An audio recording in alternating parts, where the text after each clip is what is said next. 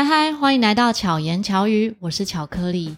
今天有一个熟悉的声音来到现场，就是我们上一集的巧遇达人派翠克。嗨，大家好，我又上巧言巧语的节目喽。我们刚刚在闲聊的时候聊到了一个有趣的话题。嗯，我本来想要讲个开场的，我实在想不出来，所以我们就直接开始吧。嗯、好，我们今天为什么会讲到这个话题呢？是旁边的。好朋友始作俑者的播放键说：“哎，巧克力，你现在赶快再来录一集周二的巧言巧语啊！”我说：“哈。”他说：“想不到什么主题啊。”就这样聊着聊着的时候，发现对于原生家庭，嗯，哎，我们有一些可以聊的地方，蛮有趣的。其实我也很少跟人家揭露我的原生家庭，嗯，因为我之前看过一个说法说。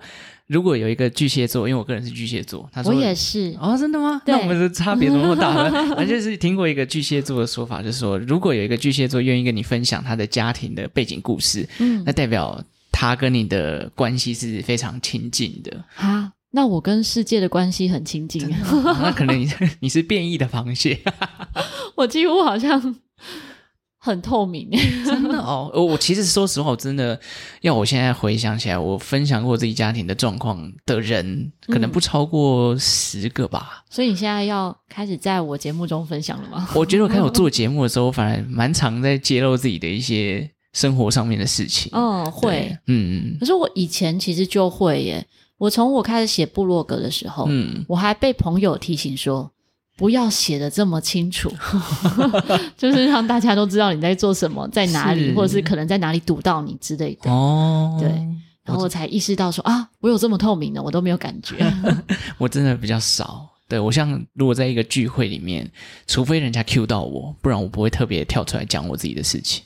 哦，对，我都是讲好听一点叫倾听者，讲难听一点就是边缘人，就是整个群体里面比较少会去注意到我个人的事情。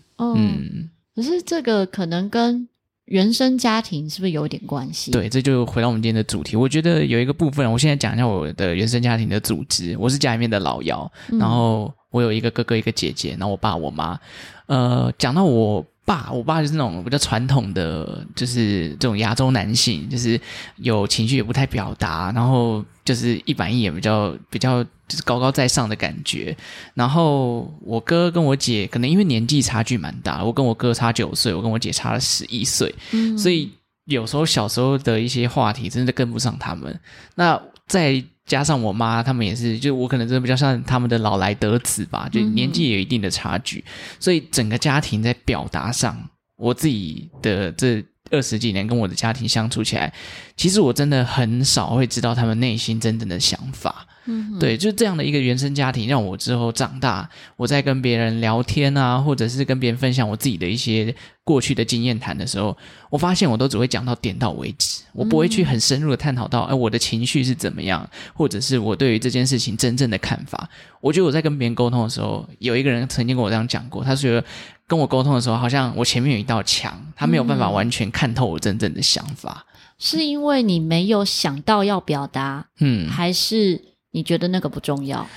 呃，我觉得应该说，一方面，我觉得我自己的感觉好像对别人来讲没有那么重要。嗯，另一方面是我怕我的情绪表达，或者是我讲出来的，对，然后会让他觉得好像，哎，这个人怎么这样？对，我就会怕人家对于我自己的看法有一些比较负面的想法。嗯，对，我其实换个角度来讲，我好像很在意的别人的看法，以至于我都把自己藏起来。哦，我觉得我自己小时候啊。真的是以为这个世界就是因为我而转哦，对 那种感觉。因为我很小的时候就很好奇宇宙，嗯，然后我就看着天空，或者是看着宇宙，会觉得说，是不是只有我知道这个世界长这样？嗯，那别因为我不知道别人头脑里面在想什么，是，所以就会有很多很多的这些奇怪的想法，嗯，然后去思考，到什么时候才意识到这世界不是。我为主，大概是在国小的时候，嗯，因为小时候我是家里的长女，对，那大家都呃有部分的长辈很疼爱，当然有部分是重男轻女的就没那么疼爱，哦、是。可是妈妈给我的爱很多，我会说你长得很漂亮啊，很可爱啊，怎么的这样。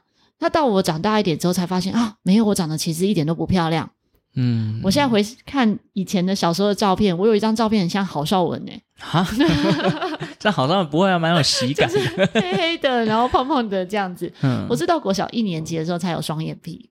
哦，才慢慢长得像我现在这个样子。嗯、有一个阶段，我觉得我自己真的是长得很丑，可是我最丑的那个阶段呢，很有自信。那 这样也很好啊。对啊，所以现在回头看以前，对，会觉得说那个自信啊，跟你真的长得外表是怎么样是无关的，嗯，而是别人回馈给你的，嗯，建立起来的。那我的家人们，我爸爸应该算是那种很直接的人。也算是传统亚洲男性，但是属于比较激烈的那一种。哦，就是会直接表达出来的，直接打你这种的吗？对，不会打我，但是会摔东西，哦、所以我家所有东西都被摔过。然后爸妈的沟通也很直接，是。那那个直接也会影响到我，嗯，比如说我爸妈他们会吵架嘛，对，或者是打架，那。打不是真的打起来，不是真的家暴那一种，而是可能像我爸爸会摔电视啊，哦，然后摔马桶，就马桶拿要来装，结果被他摔坏了，然后摔我的钢琴椅啊之类，所以所有东西什么都会被摔过，嗯，所以我跟我弟弟呢就有样学样，我爸妈不在的时候，我们就吵架，吵架，啊，你也在摔东西，对，我们也摔东西，到有一次我因为踢一脚那个。客厅的桌子，嗯，结果我踢太用力了，那客厅桌子就碰撞到我们的客厅的整个大面的玻璃柜，是。整面玻璃柜就碎掉了。哎呀，我跟我弟就突然说怎么办？我们现在先和好，我们先和好，然后想对策，我们要讲什么原因？那个玻璃柜是怎么破的？哦，这个也这个也不错，这个玻璃破反而修补了你们的关系。我们就开始去想这个，然后我那时候小时候还买。小时候那种文具店啊，不是都会卖那种一本很多张，比如说有些是那种宾果游戏的一张一张的，还有一种是和好协议书。嗯，我有买那个和好协议书，诶，有写一本的，一本的，那你有用完吗？没有用完，可是我们会一起去写那个，就是我们要和好的时候就会写一张这样子，就会觉得很有趣。现在回想起来，其实我们的表达很直接，对。对，然后通常都是做错事的时候，感情就变特别好。嗯，就开始去想方法这样子。对，我我这样听起来，就是从小你就开始会用和好协议书去表达。嗯，可是相对像我这边，我刚刚听到的这些情境，反而都很少出现在我家里。譬如说，如果真的今天我爸妈他们虽然不常吵架，或者是用冷战的方式去表达自己的不满，我觉得这个过程当中就会让我觉得说，好，我今天有不满，我就是在心里。憋着不要讲，嗯，但刚刚巧克力的家庭反而是会摔东西，或者直接把情绪不满表达出来。这两个原生家庭就差距很多，可能也就造就了我们两个虽然都是巨蟹座，可是在表达上就差很多。嗯嗯，然后也是那种不讲不快，嗯，先讲为快，先吐为快的这一个感受呢。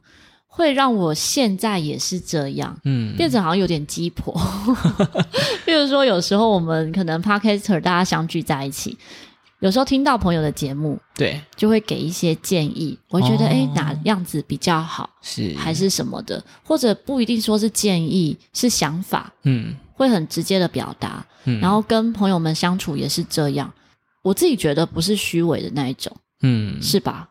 你说是真真心的？我现在在问旁边的 旁观者，请 请问一下，那个播放键，你觉得？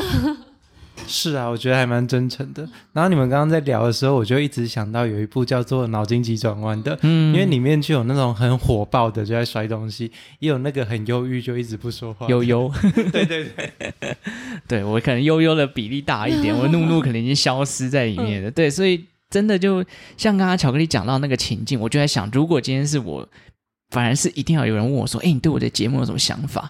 我才会表达出来。可是实际上，如果我今天听到一个节目，我当然内心也会对这个节目有诸多的自己的想法在里面。但真的是，除非人家问，不然我不会随便给意见，因为我会觉得说，人家搞不好没有想要听，我干嘛要鸡婆去管别人？我会先问他说。你有想要听我的想法吗？嗯，对，或者是如果今天是好的，我就直接讲了。通常是有可以调整的，我才会问对方有没有想听。嗯，对，如果是好的，我就直接说。就像那时候听那个周报时光机，我觉得很好的，我都直接告诉你。那你有没有什么不好的可以跟我讲？没有，都已经改进了。不知不觉我就把自己改进了。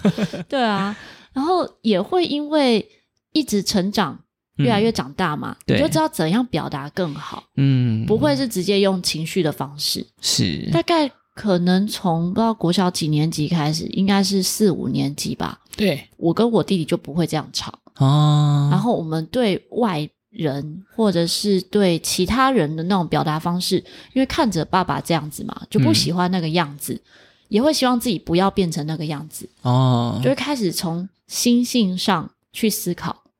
对，那我觉得很厉害，因为其实很多人是说，你自己长大之后，譬如说你小时候你爸妈有些习惯你不喜欢，嗯，可是你长大之后会莫名其妙的就有了他的影子，对。但巧克力刚刚讲到的是，你会去改变，就希望不要变成他这样的人，嗯，那你也真的做到，我觉得这个很厉害。其实还是会有那个影子，嗯，比如说不耐烦这件事情哦，我觉得会很容易对陌生人很耐烦。嗯，比如说对亲人就不耐烦，对。可是那个不耐烦呢，也不是说真的是很凶还是怎么样，对。可是相较于，假使说耐烦指数是一到一百的话，嗯，可能对陌生人或者是对像我对我学生对，对其他人，我可能非常非常高，嗯，可以。别人遇到怎样怎样的状况，我都可以很有耐心的去处理。嗯，但是自己的家人或很熟悉的人，有时候你讲话语气可能就会没有那么好。嗯，但是讲出来之后，自己就会知道，哎，我下次不要这样子讲，这样子讲，嗯，对方会觉得不舒服。对，嗯，那这也要很感谢我老公。因为我老公就是一个很有耐心的人哦，我觉得他也影响我很大。是，嗯，这个算是在节目上告白吧？不是不 是。可是讲到表达这件事情，我印象非常深刻。就刚刚既然讲到国中，我国中有一个印象非常深刻的事情，就像我刚刚前面有讲到，我家庭一直以来对表达都不是很擅长。我觉得我所有家人对表达都就是都很隐晦，或者是甚至就是不把情绪写在脸上。但有一次，因为国中嘛，国中就是开始要补习的年代，所以就是爸妈对你可能呃就学上面非常有期待，所以就开始让你去补数学、补英文、补物理，什么都补补补。可是这个过程你就觉得哦好累，就是就有点填鸭式的教育。然后有一个补习的过程，他们要我报名，可是报名之后我就开始闹脾气，因为国中比较叛逆嘛，我就跟我妈妈说我不要去。不要去这样，然后就在家里就死坐在那个椅子上。那我妈就急了，因为今天是可能开课，然后要去缴费什么的。然后我妈也就是一开始开始先一开始好言相劝，到开始讲话越来越大声，然后用吼的，发现我都不动，她当下就哭了。嗯，当下一哭，我我整个有点傻眼，就是我没有想到我妈会用这样的情绪来去希望我去完成她做的事情，所以那个 moment 让我觉得说哈。原来我妈会哭哦，因为我从来没有在我她呃在我面前看过她哭，我一时间的不知所措。我说好了好了好了，就我也我也就认同，你就被情勒了，对，我就被情勒了，我也没有办法去好像表达说为什么我不想去上。嗯、可能国中生就是当时就只是单纯叛逆，不想去上这个课。可是其实是我真的也很累了，我觉得我补好多，我没有自己的时间什么之类的。可是。他当下一哭，我就觉得好啦，那我就去吧。哎，那这样讲起来，我好像从国小一年级就会表达。嗯，我一年级的时候看到同学有芭比娃娃，其实也不知道芭比娃娃要做什么用的，只是就很想要。那我想说，我很想要，我要怎么表达呢？因为我爸妈工作很忙，他们也没有时间跟我聊天讲话这样子。嗯，我就写了一封信给他们，就说你从和好协议书写到写信，我就写说我很想要芭比娃娃这样。嗯那后来我妈妈就真的送我芭比娃娃，其实我也没有很喜欢，就我也不是喜欢芭比的人，至少得到了啦，就是你有表达说你想要的。对。那我想要问巧克力，假如是刚刚那个状况，就是你妈妈让你要去上一堂课，但你非常非常不想，假如是你的话，你会怎么去应对？哎、欸，其实我可以直接说，我高中的时候。就有这样的情况发生，并不是补习，嗯、因为我从小到大都没有补习哦，就算是蛮自在的一个人这样子，只有补我想补的东西，这样、嗯、就是学想学的东西。嗯，那高中的时候，那时候是因为我白天念书，晚上打工，嗯，所以生活很辛苦，就是生活比较累一点。有一天，我就跟我妈说，我不想去学校上课。嗯、我妈就说：“好，那我们就去喝咖啡。”我妈妈就带我去巴黎喝咖啡。哇，太好了吧！难怪哦，是哎，可是我觉得这里就有差，就是因为可能你得到呃，你表达后得到的结果是你要的。嗯，可是可能我小时候我不知道，我小时候可能表达过。和我认我认知里面的表达，可是我妈可能觉得那个就是你在闹脾气，嗯、你只是不想要去，然后她还是强迫了我去，所以久而久之，我就觉得那表达没有用，我干嘛表达？我觉得那个表达关键在于，你只是表达不做这件事情，你没有表达你为什么不做这件事情。哦、对，那我会讲我为什么不做，是或者像刚刚前面我们在聊天的时候，阿健提到的，我有点半威胁我妈妈，哦、你也在行了就对，比如说。这样讲起来，我家最可怜的就是我妈妈了。我妈妈是我忠实听众，所以她一定有听到这一集。你妈妈会不会心有戚戚焉这样？对啊，她真的好可怜哦，很辛苦，嗯、但应该也要觉得幸福啦。你看，你女儿什么都告诉你，对不对？对，我觉得这个换个角度来讲，搞不好其实做。人家爸妈的其实会比较想要知道儿子、儿女儿到底在想什么。嗯，也许我妈也很想知道。像我最近只要有回台中，我可能我跟我妈去散步好了，她有时候就会问我说：“啊，你最近怎么样？”就是她其实也想要知道你目前的生活状况。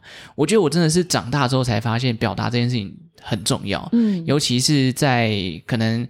你长大了，然后你的爸妈也慢慢老去了，你有一段时间会觉得说，你好像对他们不够了解。就、嗯、我最近有这样的一个感受，哦、就是他们可能开始会去跟你讲说，哦，哦，譬如说他今天跟爸爸吵架，然后因为什么事情，然后。搞得不开心，那你会当下不知道要怎么安慰他。虽然你有观察到他有这样的状况，可是当你要去表达你的爱的时候，你从小没有训练过，你现在要去做这件事情，反而会有点难以启齿。嗯，其实开始就不难。嗯，就是真的是万事起头难，但是开始就不难。对，我等一下再讲我很难开始的一个经历。嗯，但是先讲说表达这件事。我们从应该国小或者更小的时候吧，我妈妈就有培养我们表达。嗯，因为我妈妈以前的工作非常的忙碌，她几乎都要赶工。嗯，我们那时候我爸妈他们开工厂，是，然后非常忙碌。我们可以自己，其实我跟我弟弟算是没什么门禁的人，我们从小就可以在外面玩很晚回家，或是出去看电影之类的。但是我们随时都保持联系。我妈妈有 BB 扣嘛？嗯、那那个年代，然后你不知道什么是 BB 扣，我知道，到了，这电影没有看过。然 后，因为我们那时候很小嘛，嗯、我们没有 BB 扣，嗯、但我们会 call 我妈妈，然后用代号来表达。比如、哦、说，我弟弟的代号是二二六，我是五一三，是，然后我妈妈是一二七这样。嗯、那我就会打，比如说五一三二零一二七之类的，嗯，就是用数字来表达我想他，哦、或者是。我在哪里？嗯，然后我要做什么？如果我在同学家，我后面就会留我同学的电话。嗯，然后我现在想他，我就用什么代号之类的。哦、对，是。那这个其实虽然只是数字而已，可是它就是一个我们表达爱意的方式。所以我觉得，如果你本身是不善于表达的人，但你又希望可以表达，也许你们可以有一个自己的代号。哦，然后再过来，像我妈妈帮我们准备便当的时候，因为我从小。还没有吃素之前，我妈妈就会帮我们准备便当，嗯，是那种每天早上自己煮的。如果我跟我妈妈吵架的话，或者是说不见得是吵架，就不愉快的时候，我妈妈会在便当里面放纸条，哦、不是便当盖里面哦，是便当那个袋子，嗯、然后那个上面就会写要跟我们讲的话，嗯、或者是笑话。我小时候会把那些纸条全部都留着，是。可是是在我娘家，我现在不知道还在不在，但那些纸条。其实就是爱意，对，是因为我妈妈的这些行为让我觉得，哎，表达是很重要的一件事，让我可以感受到她在想什么。嗯，然后再来我家这个其实应该要圣诞节的时候才讲。其实前面以前圣诞节我就曾经分享过，我家是有圣诞老公公的。嗯，那个圣诞老公公就是我妈妈。嗯，那小时候我是相信有圣诞老公公，对，然后我也相信我家有魔法。哦，我相信我妈妈是仙女，好无知的人呐、啊！就是我可是感觉你家庭是一个非常 fairy tale 的存在，就是很童话故事，嗯、很梦幻的感觉。对，因为我就相信这些存在嘛。嗯，那那个时候呢，圣诞老公公他会写卡片在我的那个袜子里面。是我国小一年级，诶，这样讲起来，我真的是很贪心。我国小一年级的时候就存钱，因为有零用钱嘛，对，我就存钱买了一个很大的袜子。因为幼稚园小班开始我就有圣诞礼物，对，但是小班的时候那个袜子很小啊，嗯，然后中班大班到我一年级懂得去文具店的时候，我就买一个超大的袜子，然后来放礼物这样子。那它有装满吗？会啊，装到后来就是装不下那个袜子，太那个卡片就会放在袜子里面说，说你找找看，在这个房间里面哦，这样。那有时候也会透过这卡片表达他的想法或期许，是这样。那可能是因为这些的行为，我觉得也有影响到我善喜欢表达这件事情。对，嗯，刚刚听到这个，我一直在想，如果是我，我是你妈，或者是我是你爸，这个圣诞老人，我一定会写下次袜子不要买那么大，没有那袜子可以一直使用。对，真真的就是刚刚巧克力讲到这些，我我就是在过程当中，我在回味我自己童年有没有什么样类似的场景，我真的会想不到，哎、嗯，可能真的因为就像我最一开始去讲，我的家里的表达真的是比较粗浅，所以真的没有什么让我印象深刻，反而是刚刚讲到那个比较负面的例子。我妈用哭的勒索我去上补习班，所以我长大之后，我在跟人交际的过程当中，我也真的就是会在第一时间不会把我自己最真实样貌对表达出来，我反而会躲在一旁先观察。譬如说，诶，这个人可能跟我频率比较合，我才会去默默的去接触，反而不太喜欢去成为这个群体里面的头头，或者是被人家关注的焦点。我完全没有想成为。头头或是焦点，对啊，可是因为可能你真的非常会表达，所以大家就是觉得，哎，你可能很在群体里面很容易就被注意到。也不，我觉得真的是爱讲话。那你小时候会当什么班长之类的吗？不是班长，可是真的比较容易成为带头的人，就鼓掌类似的，对，鼓掌之类的，嗯、拍拍手没有啦。像比如说是卫生鼓掌、学艺鼓掌这一些、嗯、会。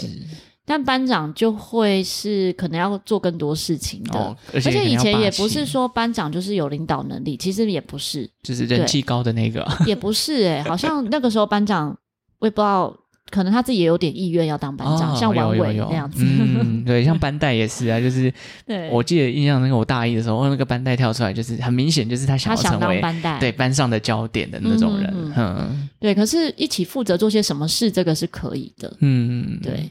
那像刚才派崔克讲到说表达这件事情，对，我觉得不用担心说你现在是什么状态，嗯，其实呃不用担心说你以前是用什么样的表达方式或者是相处方式，现在真的就是可以调整跟改变的时候，嗯。嗯，就是说以我自己的例子来讲，其实我鼓励大家可以去听巧言巧语 EP，大概是第九集吧，对，讲到生命中的情人是。分享到我跟我爸爸的关系哦，对，那一集讲到比较多，我爸我跟我爸爸的关系这样子。那我也很感谢我爸爸在最后一段路的时候有留那一个时间和空间，嗯，因为那一段时间是他生命中最后一段路嘛，所以我是所有的工作都请假，是在旁边陪伴。那其实爱很难讲出口。是在我爸爸身上，我很难讲出口。我跟我妈妈关系非常好，好到我生命中有一段时间，大家以为我单亲，哦，因为我很少会提到我爸爸，是对生活中很少提到爸爸，然后也很少有照片之类的。虽然我爸妈是没有离婚的哦，可是在呃生命历程中，爸爸的存在感相较是比较低的。嗯，但是我就不爱他吗？其实不是，我反而觉得我是很爱他，可是爱到我觉得他不是我心中想的那个样子，或者他一直做一些我没有办法接受的事情，所以我也没有办法说开口说爱他。嗯嗯，那在这一个阶段之前，我曾经就想过，如果我的原生家庭中我没有跟我父亲的关系和解的话，一定会影响到我未来的婚姻生活。嗯，一定会变成一个种子，或者是说，他在我生命中要学习的事情，我没有完成的话，可能我未来还会遇到。嗯，还好，在我爸爸还有意识的情况之下，我们是和解了，是对，然后有好好的说话，所以我觉得我心里面那一块石头是放下的。嗯，对，那现在我周遭有一些朋友可能有跟自己的爸爸有这样的关系的时候，其实我是鼓励大家，不管什么时候，只要还能说的时候，其实都要勇于去表达想法或爱意。嗯、对。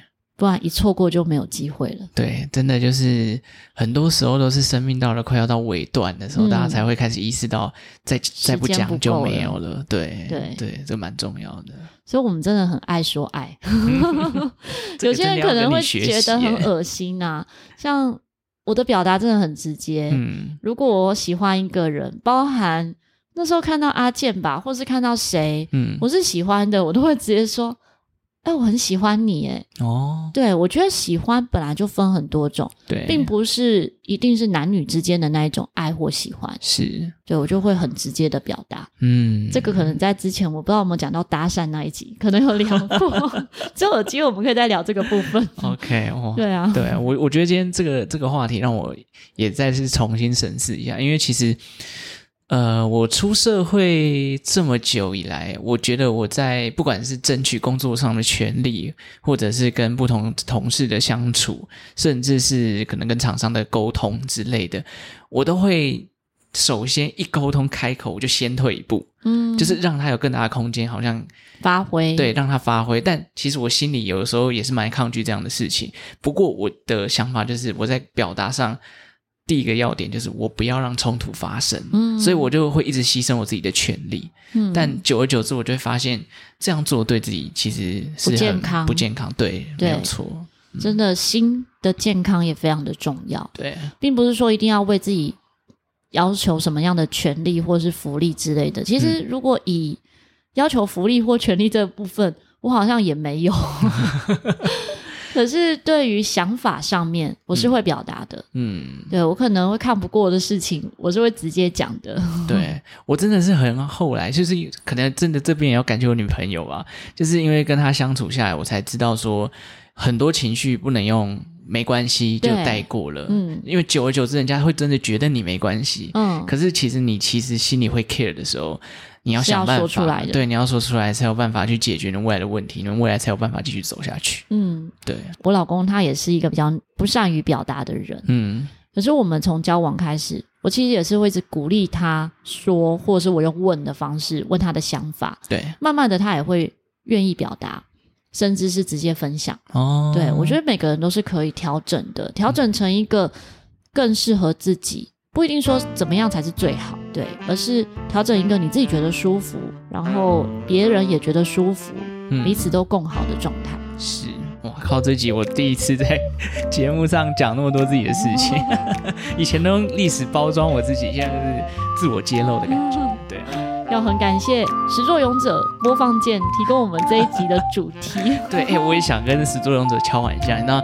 很多人在跟我敲碗一些动画、啊、或者动漫啊、历史啊，很多人敲什么《蜡笔小新》《哆啦 A 梦》《火影忍者》，有机会应该我也要在我节目上访问一下阿健。可以哦，你看，既然在巧言巧语许愿说要访谈阿健，没问题，我帮你们牵线。